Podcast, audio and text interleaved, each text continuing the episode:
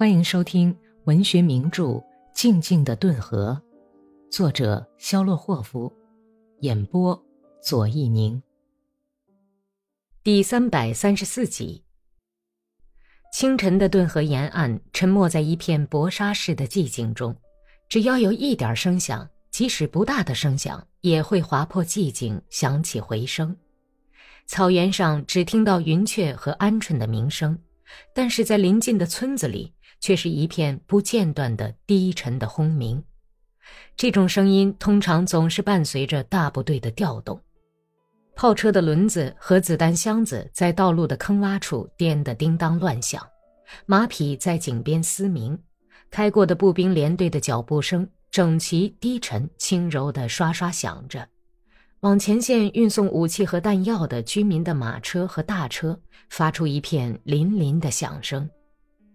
野战厨车边，香甜地散发着煮熟的米粥和肉粥气味桂树叶的香气和新烤出的面包香味在美的威济河口镇边上，不断响着步枪互射声，稀疏的炮击声懒洋洋地在震耳的轰隆轰隆地响着。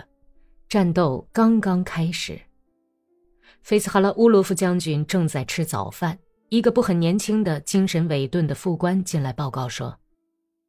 起义军第一师师长麦列霍夫和师参谋长科皮洛夫到了，请到我屋子里去。菲斯哈拉乌洛夫用青筋蹦起的大手推开堆满鸡蛋皮的盘子，不慌不忙地喝完一杯刚挤出来的还冒热气的鲜牛奶，把餐巾整整齐齐地叠好，从桌边站起来。他身材高大，老态龙钟，很虚弱，在这间门框歪斜和窗户昏暗的哥萨克的小房间里。显得出奇的魁伟。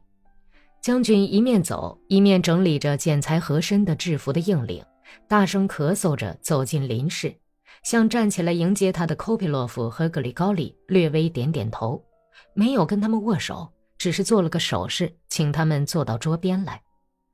格里高利手扶马刀，小心翼翼地坐在凳子边上，斜眼看了看科佩洛夫。菲茨哈拉乌洛夫沉重地坐到一把被他压得咯吱咯吱响的维也纳式椅子上，弯起大长腿，两只大手放在膝盖上，用低沉的声调开口说道：“二位军官，我请你们来是为了统一某些问题的看法。起义军的游击战争已经结束，你们的部队不再是一个独立完整的部队，实际上从来不曾是支完整的部队。”纯属虚构。你们的部队要编入顿河军，我们现在要转入有计划的进攻，要明白这一点，并且要绝对服从上级的指挥。请你们回答我，为什么你们的步兵团昨天没有协助突击营进攻呢？为什么这个团竟连我的命令都不听，拒绝去冲锋？谁是你们所谓的师长？我。格里高利低声回答说：“那就请您回答我的问题。我昨天才回到师部来。您到哪儿去了？回家去了。师长在作战的时候竟然回家去了，师里纪律松懈的简直变成窑子了，成何体统？”将军的低音在狭小的屋子里越来越响。门外，副官们已经踮起脚尖走动。嘁嘁喳喳的耳语，互相挤眉弄眼，相视而笑。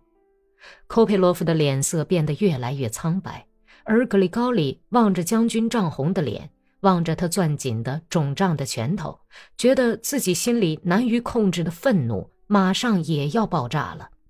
菲茨哈拉乌洛夫出人意料清洁地跳了起来，抓住椅子背，叫喊道：“你们不是军队，是些赤卫军一样的败类！”废物，而不是哥萨克。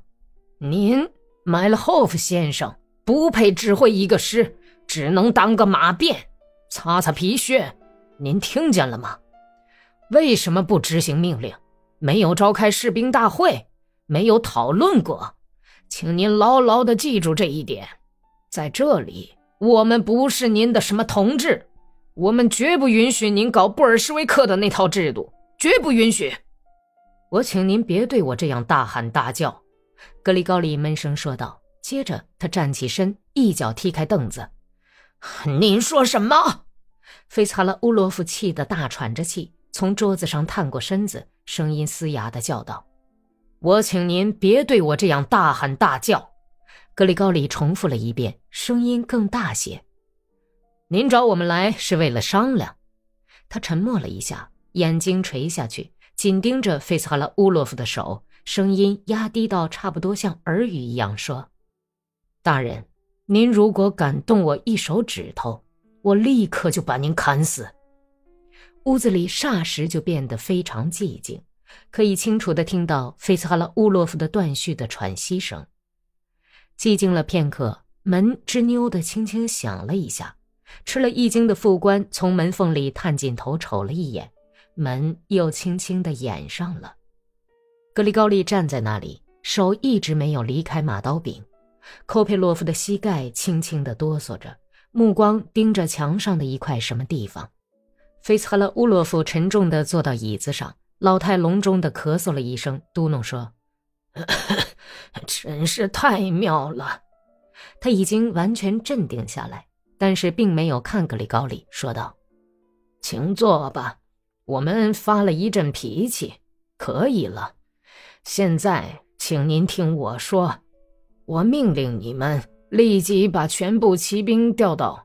哎，请坐呀。”格里高利坐下，用袖子擦了擦脸上突然渗出的汗珠。就这样，把全部骑兵立刻调到东南地区的前线上。并立即发动进攻。您的右翼将要和丘马科夫中校的第二营连接起来。我不能把我的师调到那儿去，格里高利疲惫地说，然后就伸手到口袋里去掏手绢他用娜塔莉亚绣的花手绢又擦了一下额上的汗，重说了一遍：“我不能把我的师调到那儿去。这是为什么？调动军队要费很多时间。”这与您无关，对战役结果负责的是我，不有关，负责的不仅是您。您拒绝执行我的命令，菲茨哈拉乌洛夫明显的在竭力控制自己，声音沙哑的问：“是的，既然这样，那就请您立刻交出这个师的指挥权。现在我明白了，为什么我昨天的命令没有执行。”这您随便好了，不过这个诗我是不能交出去的。您叫我怎么理解您的话呢？哼，就照我说的那样理解吧。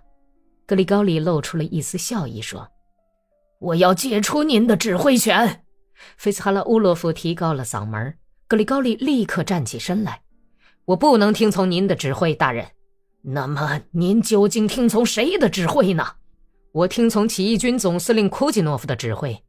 您说的这些话，我听着都有点奇怪。目前咱们还是处在同等地位，您指挥一个师，我也指挥一个师，所以暂时请您不要对我这样大叫大嚷。等他们把我降到连长的时候，您再发威风吧。至于说动手动脚的，格里高利举起肮脏的手指，同时笑着，闪着愤怒的目光，结束说：“就是到那个时候。”我也不许您对我动手动脚的。菲茨哈勒乌洛夫站起来，理了理勒得难过的制服领子，弓了一下身子，说：“那我们再没什么可谈的了。您想怎么干就怎么干吧。关于您的行动，我立刻就报告军部，而且我可以向您保证，立刻就会有结果。我们的战地军事法庭目前还在正常工作。”格里高利没有理睬科佩洛夫绝望的眼神，把帽子往脑袋上一扣，朝门口走去。